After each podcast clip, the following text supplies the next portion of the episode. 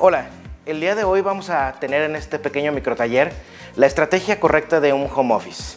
Y bueno, pues vamos empezando primero como ah, haciendo la pregunta correcta. ¿Cómo puedo implementar un home office en mi empresa? Yo sé que en estos momentos eh, la mayoría de las empresas están teniendo muchos problemas por cuestiones del coronavirus y las indicaciones a nivel federal. Eh, tenemos que estar en casa y esto es importantísimo. Tenemos que aislarnos socialmente porque esto es la manera de combatir más fácilmente esta contingencia.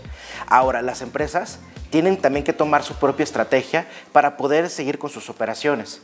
Entonces, ¿cómo puedo implementar el home office o el teletrabajo para que mi empresa siga operando? Nosotros en este momento, en este microtaller, lo vamos a hacer como un desafío.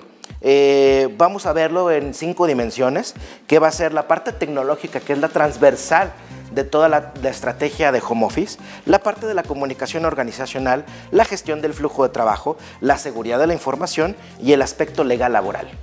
Lo vamos a dividir en tres bloques. El primer bloque va a ser toda la parte de recursos humanos, que es la comunicación organizacional, la gestión del flujo de trabajo y la parte un poco de legal laboral para que la conozcas. Esto es toda la, estrategia de recursos humanos y operaciones. En el bloque número dos hablaremos de la tecnología y toda la forma en cómo podemos ir implementando algunas aplicaciones para que tengamos un mejor flujo de trabajo y comunicación con nuestro personal. Y en el bloque número 3 hablaremos de la seguridad de la información. Esto es importantísimo. ¿Cómo podemos garantizar que la información que tenemos en nuestra empresa no caerá en manos de hackers y que puedan hacer mal uso de ella? En general, bueno, pues los beneficios del home office, eh, estamos hablando de que esto nos está obligando a ser más creativos en nuestro trabajo, nos está obligando a, a, a romper todas las fronteras de lo que pudiéramos precisamente tener nuestras operaciones. ¿Alguno de ustedes ya lo había pensado en cómo empezar a contratar personas que no están dentro de la ciudad? E incluso dentro del mismo país. Esta es una buena oportunidad para empezarlo a revisar y a testear. Esto obviamente también tiene un beneficio en cuestiones de costos. El impacto económico al implementar una buena estrategia de home office es muy grande. Eh, prácticamente puedes tú tener ahorros hasta de un 30% o más dependiendo de cómo es tu empresa o cómo se constituye su, estructura y su modelo de negocio. Y bueno, pues algo que, es muy interesante es reconocer que también el home office, el impacto para las personas a las cuales están laborando a través de, del esquema de home office, pues también tiene un impacto muy positivo en, el sentido de que, por ejemplo, a ellos les ahorra tiempo en un tráfico o les ahorra también incluso eh, el estrés de traslados eh, es más, hasta les ahorra un poco de dinero cuando, por ejemplo, hay muchas personas que antes de llegar a su trabajo, pues están acostumbradas a pasar por un café, están acostumbradas a pasar por un lunch. Entonces, todo este tipo de cosas puede ser muy beneficioso. Sin embargo, esto es muy importante. Si esta estrategia de home office o no hay una estrategia detrás en la parte de home office, puede ser algo que implique que tu empresa esté en peligro de morir. Entonces vamos a empezar a, a, des, a desenmarañar toda esta, esta estrategia a través de estos tres bloques. Muy bien, vamos a revisar el bloque número uno de la estrategia de home office, que trata acerca de la estrategia de recursos humanos. Entonces, los temas que vamos a ver van a ser tres en este bloque. Tema número uno, la parte del aspecto de comunicación organizacional. Tema número dos, la parte de la gestión del flujo de trabajo. Y tema número tres, la parte legal del home office. Todos estos tres temas lo podemos englobar a lo mejor con una pregunta, haciendo una pregunta. ¿Cómo genero que mi empresa tenga el ecosistema correcto para que permita que los recursos humanos nos traslademos a un esquema de teletrabajo, pero que siga siendo pertinente, que siga siendo productivo, que siga siendo eficaz y obviamente que siga siendo eficiente. Entonces, para poder responder esta pregunta a través de la construcción de estos tres temas, vamos a empezarlo a hacer a través de unas pequeñas recomendaciones. No tiene que ser en este momento perfecto. Esto es muy importante para ti como empresa. En este momento de contingencia, tu estrategia de teletrabajo no tiene que ser para que tengas un trabajo perfecto a través de una coordinación a distancia. Para este momento, tú tiene, tiene que ser una estrategia que te permita seguir operando. no tiene que ser perfecta, solamente tiene que ser funcional para que, te siga, para que tú sigas operando. Entonces, vamos a hacerlo a través de recomendación número uno. La recomendación número uno, pues obviamente pregúntate realmente cuáles son las operaciones que están que son críticas para que tú las lleves a un teletrabajo. Entonces, hay que revisar primero operaciones. La revisar las operaciones. ¿Cuáles son las más críticas? Es decir, ¿cuáles son estas operaciones que en un momento dado, si se detiene tu empresa, cómo puedes hacer una continuidad de negocio? En una estrategia de home office, ya hablando fuera de la parte de contingencia, es, va a ser el momento perfecto para que tú empieces a hacer un plan de recuperación de desastres y continuidad de negocios. Este plan normalmente se conoce como, como plan de RBC. Este plan te permite precisamente identificar cuáles son las operaciones más críticas de tu, de tu negocio para que tú lo conozcas a fondo, cómo se estructuran y en ese momento tú puedas definir cuáles son las más valiosas que si en un momento dado te quedas sin ellas, tu negocio puede estar incluso en peligro de desaparecer. Entonces, mi recomendación número uno en cuestiones de flujo de trabajo, comunicación organizacional, es de que detectes cuál de ellas, de estas operaciones, son críticas que sigas o que necesites que sigan operando, independientemente de si lo haces en la oficina o lo tengas que llevar a un teletrabajo. Es decir, que no pueden eliminarse o que no puedes tú eh, estar sin ellas. Por ejemplo, puede ser tu área de finanzas o inclusive en estos momentos puede ser tu área de ventas. No puedes llevarla simplemente a una baja, al contrario, tiene que aumentar su productividad. Ahora, la segunda pregunta sería, ¿qué recursos estas operaciones necesitan en tu empresa? Es decir, actualmente, ¿qué recursos ellos consumen dentro de tu empresa? Para que tú puedas identificar qué recursos les vas a tener que dar fuera de la misma. Tercero, ¿Cómo puedes moverlas precisamente fuera de la empresa?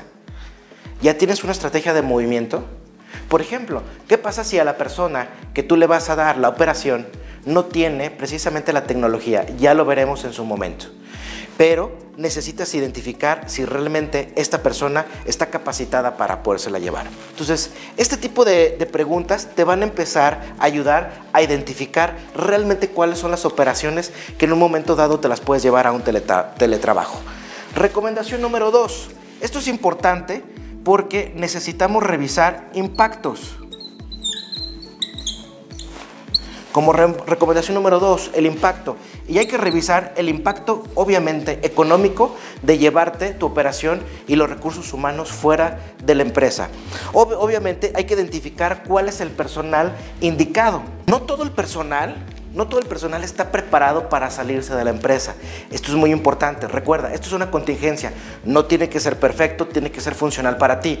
Pero esta es tu oportunidad de también identificar cuál, cuál, cuál de tu personal en un momento dado puede adaptarse a este tipo de incertidumbre, porque no todos podemos estar dentro de nuestras casas o dentro de, o inclusive hay que poner las reglas de cómo estar dentro de nuestras casas o cómo hacer un teletrabajo. Eh, muchas de las personas, como están acostumbradas a estar conviviendo socialmente, eh, pueden caer en el error de que al momento de irse a casa necesiten tanto esa convivencia que empiecen a diseñar sus propias estrategias de estar comunicándose con equipos de trabajo y no ser tan productivos. Entonces, la productividad. La productividad, esto es muy, muy interesante de ver qué es lo que va a pasar al momento de llevarte a un teletrabajo. ¿Por qué? Porque esto es una contingencia. Si tú tienes tus indicadores de, de, productividad exactamente igual con esta contingencia, algo va a salir mal. Es decir, lo más probable es de que te vas a empezar a estresar porque no vas a tener, no vas a tener los, las, mismos, los mismos resultados. Esto es una contingencia y el home office tiene que medirse de manera diferente. Incluso después de la contingencia y cuando retomes tus operaciones normales, es importante que tú sepas que debes de, iniciar una nueva campaña de reorganización de indicadores que te permitan evaluar precisamente el home office dentro de tu compañía. Eh, esto lo voy a estar retirando, al menos en este bloque. Las personas no están acostumbradas, sobre todo cuando han tenido mucho tiempo de, contacto con, sus demás compañeros, no están, no están acostumbradas a tener un aislamiento. ¿Alguna vez te has preguntado qué pasaría si te quedas por una semana las 24 horas del día? precisamente con tu familia, que yo sé que las familias las amamos mucho, pero normalmente en nuestra vida cotidiana nuestros hijos van al colegio, nuestras esposas a lo mejor también van a trabajar o tienen sus propias actividades y obviamente nosotros también tenemos nuestras propias actividades. Pero ¿qué pasa cuando tenemos que convivir las 24 horas del día en el mismo lugar y a veces hasta en sitios muy cerrados, sin tener las posibilidades de salir tan fácilmente? ¿Realmente estamos preparados para hacer algo así? Entonces, esto tú también tienes que llevarlo y cuestionarlo para, nuestros, para tus empleados, porque es importante que tengamos una forma de estrategia de capacitación. Y para terminar este bloque, te voy a dar la última recomendación, que es importante que tú en este momento lo conozcas, la recomendación de la parte legal laboral. Es importante que tú conozcas que el año pasado, en junio de 2019, el Senado de la República Mexicana, bueno, pues ya incluyó dentro del, dentro del artículo 311 de la Ley Federal del Trabajo lo que es el teletrabajo. Y a través de su capítulo 12 de BIS, pues empezó a definir qué era el teletrabajo. Esto es muy importante porque antes no se tenía definido la línea en lo que era el freelance o el, trabajo este, personal y bueno, pues lo que ahora es el teletrabajo. ¿Y esto por qué es importante? ¿Por qué te puede afectar a ti?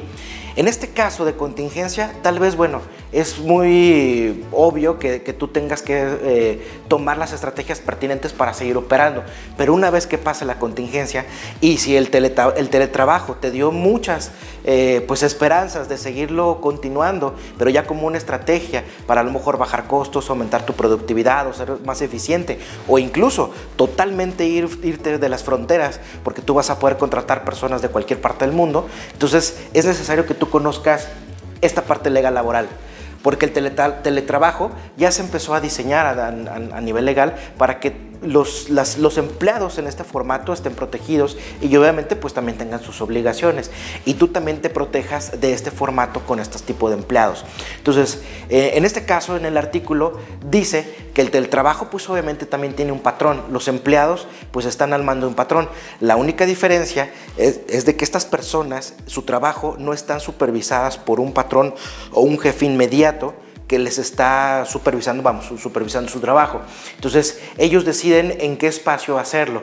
Sin embargo, también están obligados a, estar presentando los reportes de acuerdo al esquema de trabajo que puso el patrón. Entonces, eh, con esto tú ya te proteges.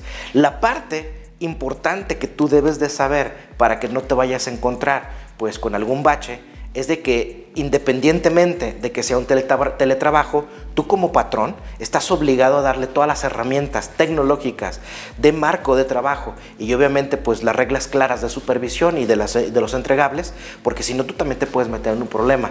Si estos empleados empiezan a revisar este tipo de artículos que los protegen, pues en un momento dado pueden decir, bueno, pues yo no te entregué el trabajo correctamente o en tiempo porque no tenía las herramientas adecuadas. Entonces, ten mucho cuidado. Entonces, ahora sí, teniendo toda la parte de organización, comunicación y el aspecto legal, eh, como una pequeña estrategia dentro de este pequeño microtaller, microtaller de home office.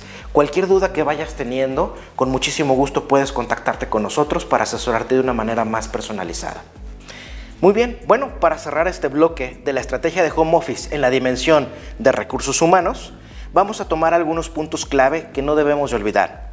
Uno es, obviamente, pues que es importante tener un esquema de trabajo para que la gestión del trabajo y el equipo pues sea la adecuada y la más productiva y obviamente bueno pues la más eficaz y eficiente en estos momentos de contingencia. Ahora bien, ¿cómo van a trabajar estos equipos?